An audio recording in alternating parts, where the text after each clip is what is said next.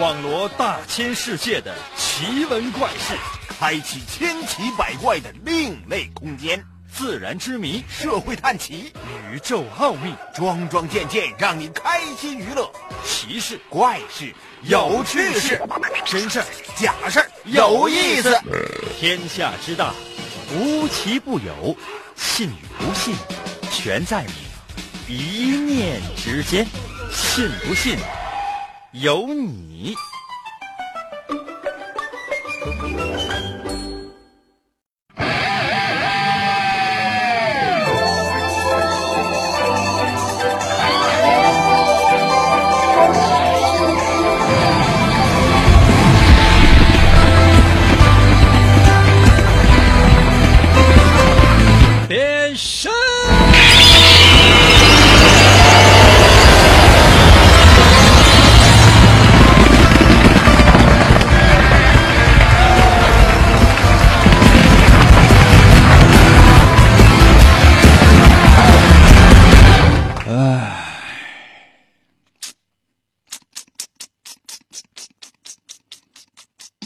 穷。朋友，这朋友说应该穷就穷呗，你前面你呲呲呲呲呲呲那些干什么？朋友们，这都是铺垫啊，懂吗？你上来就说，哎呀，穷了，不行了，揭不开锅了，活不起了，哎呀，一个月挣一千四百七十块钱，不行了，没有人会搭理你的，啊，那前面你呲呲呲呲呲呲很长时间，别人还以为呀，这这电台怎么漏气儿了？然后突然之间，啪，你刺出来一个穷。那就给给人感觉就是说，呲呲无穷啊！哎呀，什么时候能有钱呢？什么时候能成为世界首富呢？哎呀，真是！可能有些朋友说，应该你是不是想瞎了心了？你此生能成为世界首富吗？我觉得也不太可能。这个年纪太难了，嗯，也不是说完全不可能。为啥？任正非。啊，最近一段时间，很多人都关注他，或者说有很多人已经关注他很长时间了。他就是大概在我这个年纪五十来岁的时候，才开始他的整个全新的人生的。那我是不是应该出去卖烤串呢？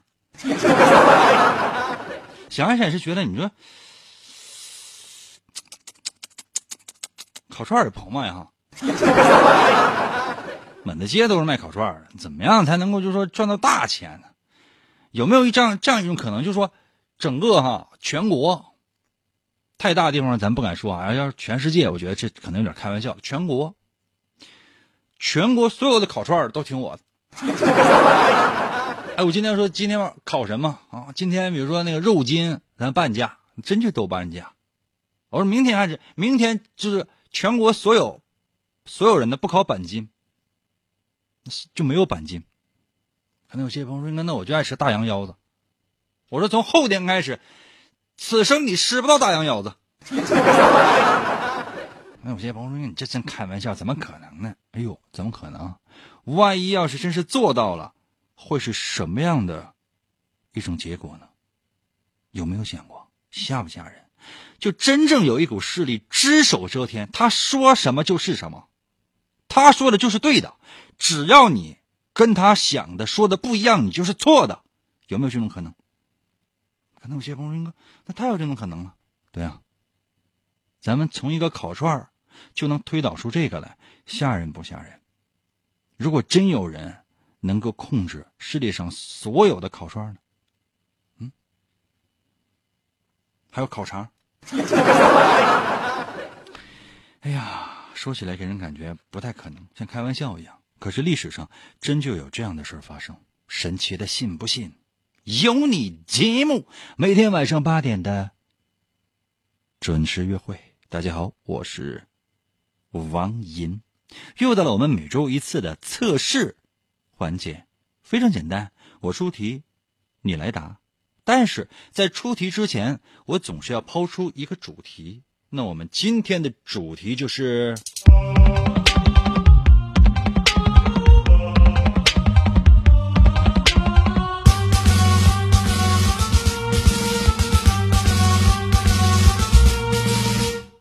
烤串 不是 财富最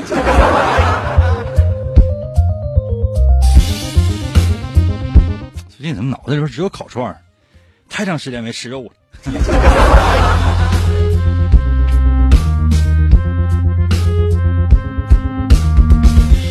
为大家伙啊介绍一个大款。啊，这个大款呢是，一八三九年七月八号出生，一八三九年七月八号出生，一九三七年五月二十三号。啊，一九三七年五月二十三号，也就是说今天呢是他的一个忌日。美国实业家、大资本家洛克菲勒。那有些朋友说什么？谁飞了？谁飞了？洛洛克菲勒。洛克菲勒，知知道这谁吗？啊，不知道哈。美孚石油知道吗？标准石油不知道哈，没有关系。你听我说完。这个人啊。是世界公认的石油大王，没有别的，就是有钱，特别有钱，有钱到什么程度呢？就是说，首富，真正意义上的世界首富。当然了，除了历朝历代的帝王，那皇帝啊，那是最有钱了，那拥有这个全国的财富。那这个古代历史上的，不光是中国的，外国的啊，就是那些皇帝呢，肯定是最有钱的。把他们刨去，不是皇帝的。就是企业家谁最有钱？洛克菲勒，他的财富总和放在今天大概是，呃，合人民币将近不到吧哈，不到三万亿合人民币啊，两万多亿，两万多亿美呃人民币，你这你就自己想吧，两万多亿，你这你你就想要都换成一块一块的。比如说，我都存在一家银行里面了，说不好听，那银行那是不是都就是我？真有钱。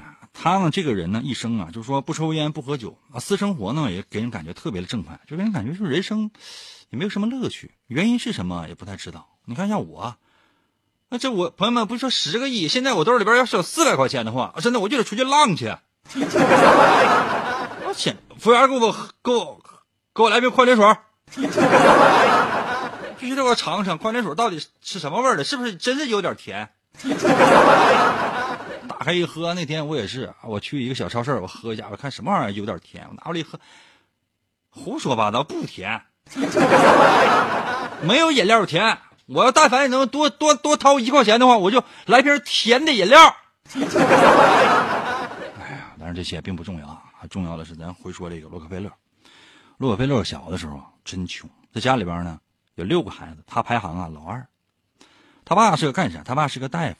这个大夫相当于什么样的大夫呢？就是你看啊，晚上你听那个电台啊，听那后半夜的节目啊，看电视你看那后半夜节目，你就看吧。很多大夫都可能，哎，我祖传的老中医啊，我是祖传的老西医，什么苗药、藏药啥的，就咱家啥也没干，就一辈子就是说，后来把那个就手艺传给了我，我这简直我就我就是个神医。呃。突然从哪儿蹦出来一个患者，哎完就打电话。哎呀，我这以前我不知道这个药，后来我吃了几个疗程之后，怎么感觉怎么怎怎么这么好？我这现在我这整个这个病我都我全都好了，我这准备我这出去长跑去。啊，戴白了问，哦，这是服用过我们的药。那之前是什么病症啊？之前什么病症？之前我是一个植物人 我当植物人我当了七十年，后来吃了你的药之后，我就感觉这整个人都精神了。啊，那感谢你这个朋友。那现在呢，我们也推出了买一赠呃一千万活动。啊，人说买一粒呢，就是买一粒一块钱，然后这辈子你就都给吃这个了。就给人感觉就是，这就是洛克菲勒他爸，啊，是一个江湖郎中。朋友们，咱说是国外啊，咱说是美国的事啊，中国哪有这事儿？他爸一生就不着调，这什么事儿坏他就干什么，就从来没有见过什么好事儿。最大的、最最大的爱好什么？骗他家孩子啊！孩儿要走了啊！爸爸干什么去啊？洛克菲勒问他爸：“啊，出去那挣大钱去啊！花天酒地，就就这外边全都是钱，我去捡，我去捡钱去了。好了，爸爸，回来前你给我带雪糕呗。好了，等着吧。这一走啊，就是五年。刚才有些朋友应该是走丢了吗？没走什么丢了，人家外边有家，转身人就直接走了。他爸还犯有重婚罪，他爸就就。经常说说，你看你，就是他，我为什么我小时候总骗他呢？我就希望他成长。所以洛克菲勒跟他爸的关系呢，一直是特别的不好。小时候小伙伴就说这洛克菲勒什么样呢？这个人规矩、诚恳、沉稳、内敛。家里边实在太穷了，上学哪有钱呢？中学毕业之后，他呢，念了几天的三个月吧，最多三个月，商业学校。什么叫商业学校呢？他呢，主要就是学那种。呃，会计他也学不全啊。簿记员就是说他可以做那种记账的工作，就是说，嗯，出是多少，那个入是多少，就把这记这个账本啊，他能够记下来，这就可以了呗。当时呢，经济也不景气，洛克菲勒呢想找工作没有，城里面所有的这个公司他都去了，没有一份工作。一直到他十六岁的时候，找到了一个簿记员的工作，说白了，他就是记账。这今天卖了多少钱？这个还有多少货进来了？就这些，没有了，真的没有了。直到后来哈，朋友们，直到后来，开始呢，跟几个朋友呢，成立公司，卖什么呢？卖这个农副产品，就跟现在这个菜市场是一样的，卖点菜，卖点鸡蛋，卖点豆腐，基本上就干这样的活那年十八岁，开了一个卖农副产品的一个小超市。十八岁的时候啊，这不容易了。后来呢，哈。在一八九五年的时候，在美国的宾夕法尼亚州，开挖了世界上的第一口油井，很多人都往那跑。哎呦我天哪！就陆陆续续呢，各种各样的油井啊都被挖掘出来了。嗯，那时候他有一个比方，就说想挖挖这油井怎么挖？不是说是你到哪儿找平地，然后你就你就开挖，这需要勘探的。怎么勘探？走到那地方你就挖就行了。那谢鹏说：“那这不是胡挖吗？”对啊。但是真有些地方，就是你一铁锹下去，那那石油就呲呲就往外滋啊！这简直了。洛克菲勒就发现了一件事洛克菲勒说：“要是这么整的话，这美国这个原油价格，那必定会大跌呀。什么原因？做生意讲究的什么供需关系？就说，市场的哦，市场究竟有多大？”比如说，你看啊，我出过这个王银的银 T 恤，就是 T 恤，很多人说啊，那个银我我没有买到，哎，我我特别想买，但我没有买到，买不到是很正常的呀。嗯，假设说有二百个人能买我的 T 恤，我只出一百件，可能有些朋友说，那你为啥不印一千件呢？我再说一遍，这个市场只有二百个人能够买我的 T，这个衣服，我的 T 恤，那我要说做二百件，万一有一个人不买，我是不是砸手里了？市场就这么大，嗯，比如说买一件 T 恤，啊，成本呢大概四十块钱，也就那样了，因为做的比较少，五十块钱打天了，因为它有些工艺不一样，然后呢卖六十九一件挣十九。那有些比如说他这个 T 恤印的特别多，比如说印一百万件，一百万件，那成本可能每一件的成本一定应该是不足十块的，那他印的多呀，但你卖不出去呀。石油也是这样的，这么多石油你根本卖不出去，那怎么办？它会出现一种什么样的这个情况？就是这个价格疯狂的在往下跌。当时洛克菲勒就发现了这样的事情，说：“你看，那咱就不着急了，等着吧，啊，等着，等等它低。”跟一些生意伙伴在一起，商业伙伴说：“那等它低，咱干什么？咱卖什么？咱咱们精炼油，咱们做什么呢？叫石油提炼的一个投资。”然后呢，就把以前的卖菜赚到的钱投入到这个石油提炼里面了，还找了一个化学家共同来做这样的事情。那么很快，买卖就做成了。这是真正的洛克菲勒的人生的第一桶金，迅速就开始崛起。那往后呢，还有一系列的特别特别吓人的事情啊。曾经呢，洛克菲勒垄断了全美国所有的石油生意，就是所有的石油生意全都是洛克菲勒家族的。你说你走的每一家加油站，都是他家的，就相当于我刚才说的，我说在全国所有烤串的都是咱家的，那是一样的，多吓人呢！想吃烤串，对不起，你只能来我家，其他家你去不了，因为其他家没有。可能有些朋友说，应该这是黑社会吗？不是黑社会，我说这实力就超过黑社会。直到后来呢，才有了这个一些法律规定。说你这个大托拉斯弄得实在太大了，必须要进行拆分。当然，时间关系，我们在节目当中呢没有办法，就是一一给大伙来讲，不允许把这个市场完全垄断啊。就比如说你加油，这个加油站是哪儿的呀？中石油啊、中石化等等啊，具体这个咱就不说了啊，就不能拿这些来举例子啊，因为我也不懂。比如说你你想那个做这个，呃，你想打电话，只能是什么移动啊、联通啊、电信呐啊，就只能是这样，那不行，你必须得有各种各样的选择啊，起起码得有一百家 啊。但是这个这个例子可能举的也不是特别恰当，具体时间关系，我们呢就不一一的再赘述了。如果大伙儿愿意听的话呢，在我的微信平台说，英哥，我们不想答题了，就想听洛克菲勒。如果是这样的话呢，我再给大家伙儿讲。如果不是这样的话呢，我来出今天的第一题。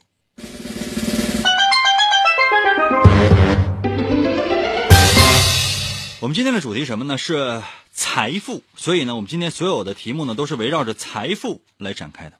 请听第一题啊，说，嗯，我不知道你有没有女朋友或者有没有结婚，呃，如果说没有的话，你就假设一下啊；如果说有的话呢，那你就对照一下自己的日常行为，就说你是一个经常对你的另一半说那种非常浪漫的话的人吗？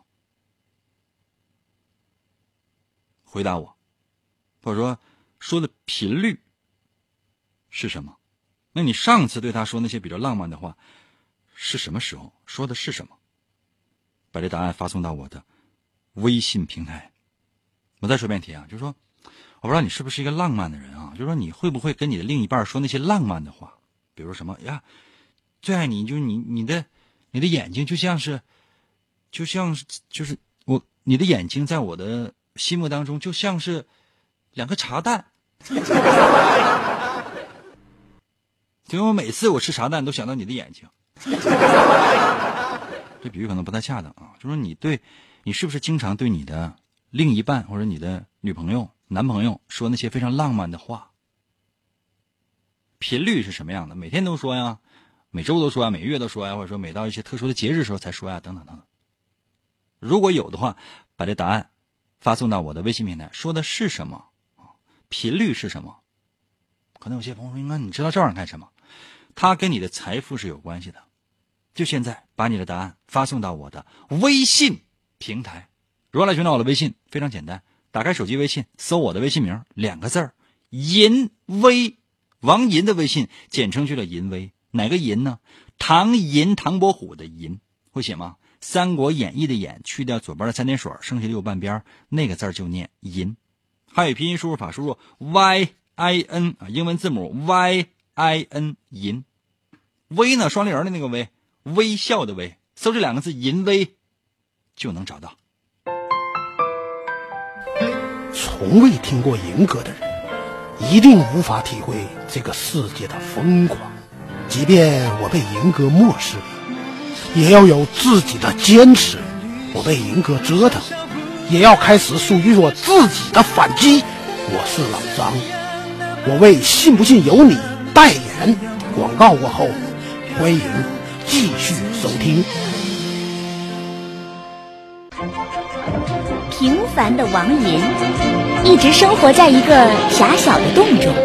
一天，厌倦了庸庸碌碌的生活。独自驾驶着玩具直升飞机离开了家，去寻找全新的生活。他决定用勤劳的双手换取自己的未来。我是飞行员王银。旅途中，他又遇到了生命中的伙伴，他们联手开启了紧张刺激的冒险生涯。我是坦克手老张。在大家的帮助之下，他们战胜了无恶不作的坏蛋海盗。让小动物们都过上了快乐的生活。每当夜幕降临，他们就会又一次出现在广播中。看呐，那翱翔的直升机和勇猛的坦克，正是他们飒爽的英姿。哦，来了，继续回到我们神奇的“信不信由你”节目当中来吧。大家好，我是王银。朋友们，今天呢是我们的测试环节。刚刚呢也已经为大伙儿出了今天的第一题。我再说一遍啊，就是说，你有没有另一半呢？无论是男朋友啊，还是老公啊、老婆呀，这都 OK 啊。就是说，你是不是经常对他说浪漫的话呢？这个频率是什么？比如说每天都说呀，每时每刻都说呀，或者说是每周、每个月、每年，或者说特殊的纪念日才说呀。这个频率是什么？那你对他说的这个浪漫的话又是什么？把这个发送到我的微信平台。可能有些朋友说：“那我没说过呀。”那现在说呗，行吗？准备好的话啊，看一看大家在我微信平台上的留言。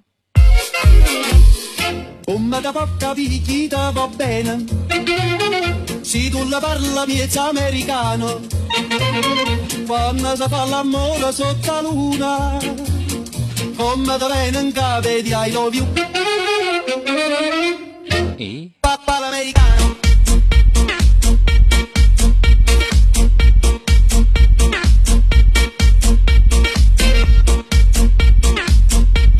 福克斯到了微信留言说：“我性格内向，所以呢，我很难说出那种肉麻的话。”我说的是频率，就是从来没说过呗，就是从来没有说过那些肉麻的话呗。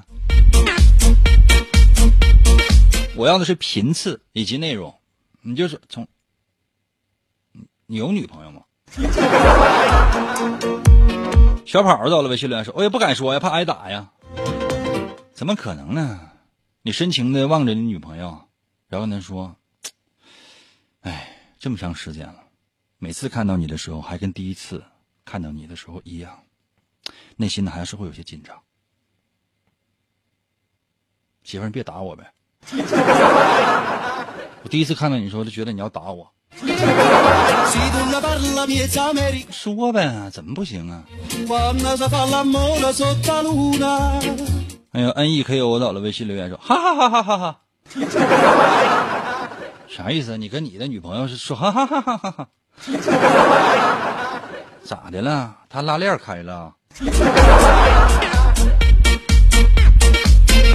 ？M A D 到了微信留言说他不急眼，谁说呀？那急眼了啥都说，肉麻不就完了吗？比如说算了算了不说了吗？我说指的是那些深情浪漫的话，不光是那些肉麻的话，就深情的浪漫的话，比如说，呃。两个人呢一起啊，啊，在路上走着，突然之间你把他手拉住了，你可以就跟他这样说，以前都没有意识到，突然之间感觉到跟你在一起真好，就可以了，那还要怎么样？啊，就是他就会觉得，啊哈哈哈。可能有些朋友说：“英哥，这是怎么了？这是不是踩电门上了？” 申慧儿到了微信留言说：“整那个虚头巴脑那个彩虹屁干什么？”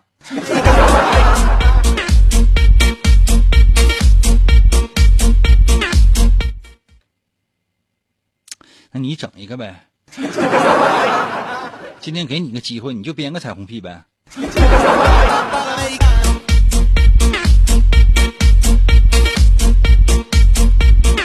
D M 到了微信留言说了，高中的时候暗恋的女生，哦，对暗恋的女生说过，别人说她胖，完还是怎么了？然后我说再胖二百斤我都喜欢你，她就笑了，她笑得很甜。后来分班之后发现她瘦了，瘦了更更好看。其实她本来就是微胖。哦，我的题目是什么，朋友们？我们今天的题目是我们今天的题目是，请问你。对你的另一半说那种非常浪漫的话，那个频率是多少？每天都说，每周都说，每个月都说，还是每年说，还是说一些特殊的纪念日才说？没有让你回忆呀？行。可能有些朋友说，应该什么玩意儿行啊？那我拿听众也没有办法，我也不能把这些听众都弄死啊。这说了说了半天，说了半天，我这个题目问的是什么？这是一道语文题啊！为什么给我回答的是一个物理题啊？从前呢，我的微信留言说：“首先我得有个男朋友啊。”从前呢，我只是希望你能够给我回答个问题，行吗？如果不是特别介意的话，你能不能对我说一句肉麻的话呀？这也不对呀！我想问的是，你说肉麻的，说那种特别深情浪漫的话，那个频率是多少？频率，频率，频率。我的天哪！阳光到了，微信留言说：“那你让我跟谁说呀？” 你跟咱服务员，你过来一下，这有个听众要要说一些深情的浪漫的话，你过来一下吧。简直这是我题出错了吗？哎呀，合同到了，微信留言说我没有另一半啊。另外，今天是二零一九零五二三是质数，零幺九零五二三幺九零五二三九零五二三零五二三五二三二三三都是质数。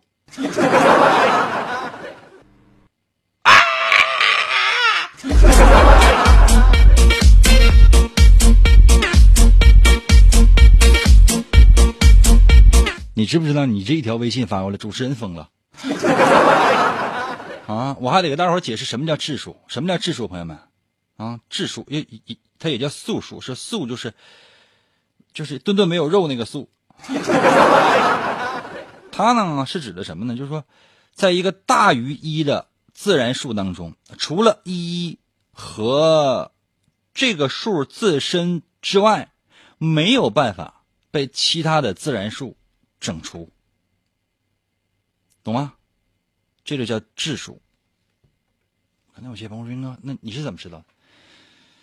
线上网查的。那你要真是说指望我就能够啊，就说出什么数学方面的一些东西，朋友们，那真是想瞎了心了。小的时候我被老师弄伤了，真的我被老师弄伤了。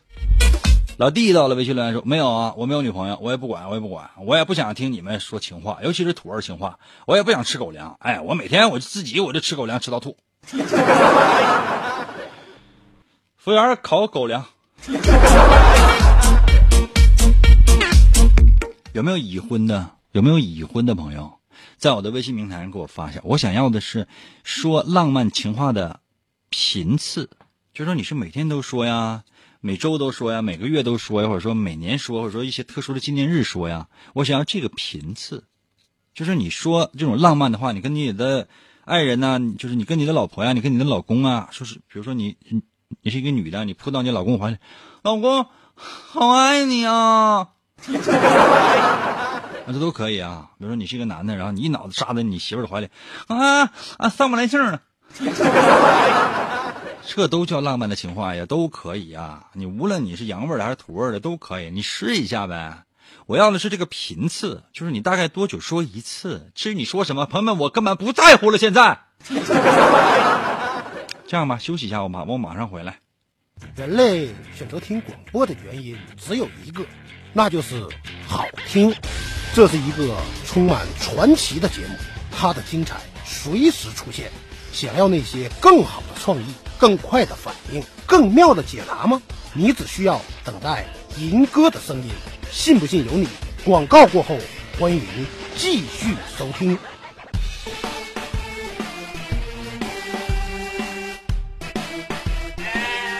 王银是一只雄性大灰狼。他和爱烤地瓜的张太郎住在青青草原边上的狼堡里。谁是张太郎？不去抓羊，在这搞什么名他是一头聪明、勤劳、谦虚、伟大的狼蝇。他平时在家总爱钻研各种捉弄人类的办法。我的新发明。他一有机会就会出现在收音机中，心中永远想着如何忽悠人类。哎，不信呢？那你就等。虽然每次他都会获得最后的胜利。不过他并不满足，他每天绞尽脑汁，出尽各种离奇古怪的主意，为了欺骗更多的人类，努力奋斗着。来喽，继续回到我们神奇的“信不信由你”节目当中来吧。大家好，我是王银，朋友们，今天呢是我们的测试环节。刚刚呢为大伙出了一道题，我觉得很多人呢在我的微信平台上的留言呢，就给人感觉非常的古怪。我的题目是什么呢？我们今天的主题是财富。刚才跟大伙说过了，我说你跟你的另一半或者说你没有另一半你编一下，就是你认为你跟他说那种浪漫的情话频率应该是多少？比如说每天都说，每时每刻都说，然后每时每刻都说不太可能，因为你也那你得睡觉啊，要不然你嘴得多碎呀。每周说。我说每个月说一次，我说每年说一次，啊，或者每到极特殊的纪念日，比如说每年的二月二十九号说一次，也说每四年说一次，我想要这个频率究竟是什么？但是呢，大家给我的这个回答就给人感觉就千奇百怪，都不知道到底是发生了什么。哎，这个陆陆续续到目前为止啊，陆陆续续的开始有人啊，在我的微信平台上啊，这留言了。你看那个老猴，老猴在我的微信留言说，每年的三月八号啊，我对我对他说，无论他说什么，我都说，是女王陛下。啊，这这这这是贱的吗？这是一年说一回呗。哎呀，这个李卡在我的微信留言说，那玩意儿那谁？就那玩意儿，结完婚之后谁说呀？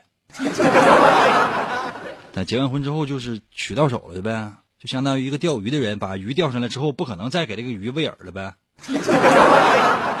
那你要钓上来的是鲨鱼呢？咋养啊？有没有想过呀？他不在吃你吗？实在不行的话，就把你这个老婆放了吧。巧克力到了，微信留言说：“哎呀，一小时一次。”你这真是吹了，真的，一天说二十四小时啊，啊，每小时说一次啊，睡不睡睡不睡觉啊，哥呀？嗯，陪到了微信留言说，天天说，天天说，咋地呀？这不是就是跟大家伙啊，就是较劲呢。我只是想知道这个频率究竟是什么，频率究竟是什么？哎呀，这文浩在我的微信留言说，哎呦，你的听众都是小学生吗？哪有另一半啊？对不起啊，是不是我这个？我说很多次了，我说学生别说小学生，只要是学生都严禁收听我们的节目。你大学没毕业也不好使。这小横杠还在我的微信留言说，我对别的别人的女朋友经常说，我只是想知道一个频次问题，这怎么又整出人品问题来了呢？哎呀，这还有谁？风和大海在我的微信说。所有的质数之和，如果在根号下，到底是无限趋近于哥德巴赫猜想的第二理论呢，还是会随着积累效应的不断减少，而最后成为拉格朗日理论的第三象限？啊！朋友们，你们从来没有见过说主持人念听众的这个微信留言完念念疯了是吧？但这个问题呢，我特别的熟。好像是一个综艺节目里边，何炅和那个小撒之间呢，就是曾经嗯相互问过的一句话，好像是撒贝宁问何炅啊，还是何炅问撒贝宁，我不记得了。然后当时好像就说，就是就是问这个事儿啊，说完之后，然后另外一个人说，嗯，你说呢？那我也不能就这样说，那这样说他不是我的风格呀。那我今天就跟大伙儿简单说一下哥德巴赫猜想吧。刚才有些朋友说，那我等你说答案呢。答案不并不重要。今天我们测试的是财富，这道题测试的就是你有没有钱，明白吗？就是你有没有钱。我看出来了，你们都没有钱。我来说说这个哥德巴赫猜想啊。首先来介绍一下这个哥德巴赫。哥德巴赫他是干什么的呢？啊，他这个人呢，他是一个数学家。他是哪儿数？他哪儿数学家？他是德国数学家。他呢？说数学家呢不是特别的准确，因为啥？他是一个富二代，家里边特别有钱，就是受到过非常良好的教育，每天呢就就是玩 他为啥说研究数学？不是因为他爱数学，第一，他确实对数学也非常感兴趣啊，就是但主要目的是为了玩，而不是说为了研究这个。然后呢，跟很多数学家他有来往，因为当时呢，就说他崇尚那些呃科学嘛，那很多数学家都给人感觉非常神秘，非常有才华。然后呢。啊，那是在十八世纪的时候，哥德巴赫的时候就经常就是找一些找一些数学家，是为了玩儿这个哥德巴赫猜想是怎么来的？他跟一个数学家叫欧拉，欧拉是一个真正的数学家。欧拉呢就是神童，十三岁的时候上大学，但那时候那个大学究竟学的是什么？朋友们，我也不是特别知道。我到十五岁、十六岁的时候，人直接就毕业了。为啥毕业了？学完了。两年时间就学完了，然后又用一年的时间呢，获得了硕士学位。他平生啊，就是一辈子写什么，就是数学方面的那些，呃，叫什么论文呢，或者说是写那些，著作呀，那写的太多太多了，那没有办法，就是根本也记不住。我能记住，肯定是一加一等于二。哎呀，具体朋友们，我是真不太知道，因为欧拉他所研究的那个世界，这跟我所在的这个世界完全不是一个世界。真就是欧拉看到的世界，一定跟我看到的世界是完全不一样的。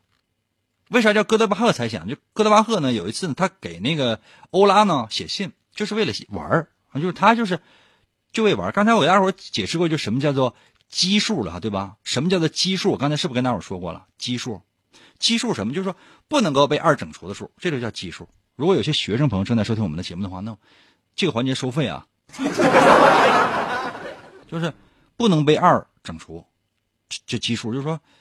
一三五七九十一十三十五十七十九，这就叫奇数啊。奇数呢，跟素数呢，它是一样，就是说，它只能被一和它自己啊整除啊。二三五七十一，这就多了一个二啊。十三十五十七十九之类的，就是这样的。那这要提到一个什么叫提到一个叫奇质数？奇质数什么？三五七十一十三这样的一些数除了二哈，这个质数呢？它就是，它就这样的，就是说，除了二以外，这个质数，它都是奇质数。哥德巴赫猜想怎么来呢？哥德巴赫这真就是闲的。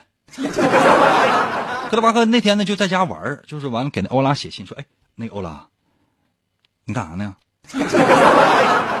咱写信不是发微信呢，那欧拉也不能搭理他。那哥德巴赫就他自己就说：“哎，我就发现一个事儿哈，就是说，这个只要大于等于六的这个偶数。”只要是大于等于六的这个偶数，它都可以写成两个奇质数，比如六什么啊？对，三和三，对吧？然后呢，他又给欧拉写信说：“你看，哎，任何一个呢，就大于等于九的一个奇数，都可以用三个奇质数之和来表示。”什么意思？咋这怎么回事？就问问欧拉，欧拉就，哎，这玩意儿也是挺有意思啊，这玩意儿也挺有意思。你就随便找啊，朋友们，你随便找这些数，随便找。就具体的例子，你让我举，我也举不太出来。比如说，呃，七十一啊，七十一，七十一是不是奇质数？我还不太知道，你查一查奇数。比如说七十一啊，比如七十一，七十一可以变成什么呢？比如说，呃，呃，七十一变成。呃，十七加五，十七加五，这也算不出来。真的就是，反正就发现了啊，就是特别有意思。就是再说一遍，就是任何一个大于等于六的偶数，都可以用两个呃这个奇质数之和来表示。那任何一个大于等于九的这个奇质数，都可以用三个啊奇质数。之和来表示，啊，这就是哥德巴赫猜想。可能有些朋友说：“你看这，那就完算完了。”那中国数学家陈景润呢，他也是毕生致力于啊解开这个哥德巴赫猜想。啊，有很多人呢也都是说解开了哥德巴赫猜想，同时呢，就是说也是提出了跟哥德巴赫猜想相关的一些事情。但是呢，就到目前为止呢，仍然没有人能给出一个相对来讲比较严格的。一种方式来说明这个哥德巴赫猜想，这个一直到什么时候？一直到现在。那如果你你愿意的话呢，你也可以这个呃试试解开这哥德呃哥德巴赫猜想。当时陈景润呢，他说他毕生精力都在做这个哥德巴赫猜想，并且已经解开了，现在呢就已经取得了一个特别重大的一个成果啊。然后呢，这个全国人民呢都会觉得，呃，原来这个世界上还有这样的一种玩法。啊，也试着用自己的方式呢去解开这个哥德巴赫猜想，然后呢，就是每天呢，就是说他可以收到各种各样的，或者说来自天南海北的这种信件，那就是说几麻袋、几麻袋、几麻袋、几麻袋的，就是这么运。你看谁真正能够解开哥德巴赫猜想？到目前为止，可能还没有人。不是说是以前收到的那些上千万封信、上百万封信里面没有人能够解开，而是你没有办法去统计，没有办法去一呃一封信一封信的去研究。如果那样的话，你可能需要付出的时间和精力可能更多。那那些信现在还有没有？那我就不是不太知道了。很有可能，比如天气冷的时候就取暖了。所以呢，到现在为止，啊，这哥德巴赫猜想呢，它仍然是一个令数学家。感觉到非常有兴趣的一个事情。那如果你愿意能够解开这个哥德巴赫猜想的话，你也可以。当然，我说的这个，这个，这个哥德巴赫猜想，不是说是发现了这个，不是说发现了这个，而是说它有没有一个公式，或者说它能不能成为一个命题，或者说它是不是一个，嗯，人类能够破解的，呃，这样的一个谜题。它这可以说是一个，嗯，很多数学家或者说是很多这个哲学家啊都在研究的这样的一个事情。也欢迎大家呢把你这个解开或者说如何解开哥德巴赫猜想的这个问题呢发送到我的微信平台啊，我就以后就不会再给大家说这些东西了。真的，因为我说说，我就说说我都恶心了。我颓废到我的微信平台留言说了，我们有没有钱？这还用测试吗？要不英哥，你点我们头像不就知道我们给你打赏多少钱了吗？这就知道我们是否有钱的最简单方法呀。另外，老王，你不用点我头像，我从来没有给你打过赏。你的漫画、T 恤、童话我也没有买过。另外，那个服务员，你们这白开水是不是免费的？帮我把这个水缸给我装满。颓废啊你！总共你给我发过一万多条消息，一万多条消息，但从来一分钱也没有给我打过赏。你用的头像都是王银的漫画，这起码可以证明一件事情：你对我是非常忠诚的。服务员啊，拿白开水，是不要太烫，别把这个听听众烫着啊！你给他，你让他，这位朋友你张嘴行吗？他给你往里灌呗。灌到地面上滴水为止，你考虑一下你的耐受程度呗。简直了！来，我给大伙儿解释一下今天的这道题。其实我今天为大伙儿准备了很多的题，至少四道题。这时间关系，有关于研究哥德巴赫猜想，我们只说了一道题。难道是我被数学洗脑了吗？我们的题目是什么？就说你跟你的另外一半说那种浪漫的情话的频率是多少？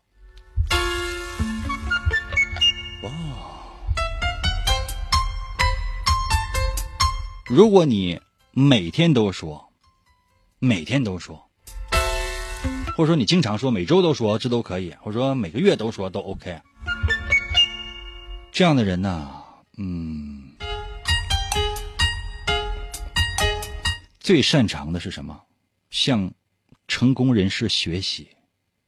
如果你真是能塌下心来向那些成功人士学习的话，你在赚钱的道路当中会规避很多的风险，并且会犯很犯很少很少的错误。就是说，同样跟你同一期起步的赚钱创业的人，你跟他相比，你一定比他成功。如果你呢，比如说一年说一次。这说明什么呢？就是你在赚钱的路上是比较辛苦的，你可能也有一些野心，但是你很容易失败。如果呢，你是愿意在一些两个人特殊的这个纪念日，比如说他的生日啊，或者你的生日啊，或者说是结婚纪念日啊，或者说两个人的一些特殊的节日，或者说，呃，那我就不知道了。这说明什么呢？就是说你非常在意的是共同经历痛苦的那段时间。就说你是一个相对来讲比较保守的一个人。如果你是做生意的话呢，你应该不是会那种大刀阔斧的去赌博、去投钱的那种。做小本生意，保守点可能对你来讲是最好的致富机会。如果你从来没有说过这种浪漫的话，不要创业，真的，一分钱也赚不到。因为所有的创业人都明白一个道理。所有所有的有大钱的人都明白一个道理，就见人说人话，见鬼说鬼话。表面上好像是测试的是爱情，它实际上测试的是什么？朋友们，它真的是你是不是可以成为一个有钱人？反省一下吧。今天节目就到这里，明天同一时间等你。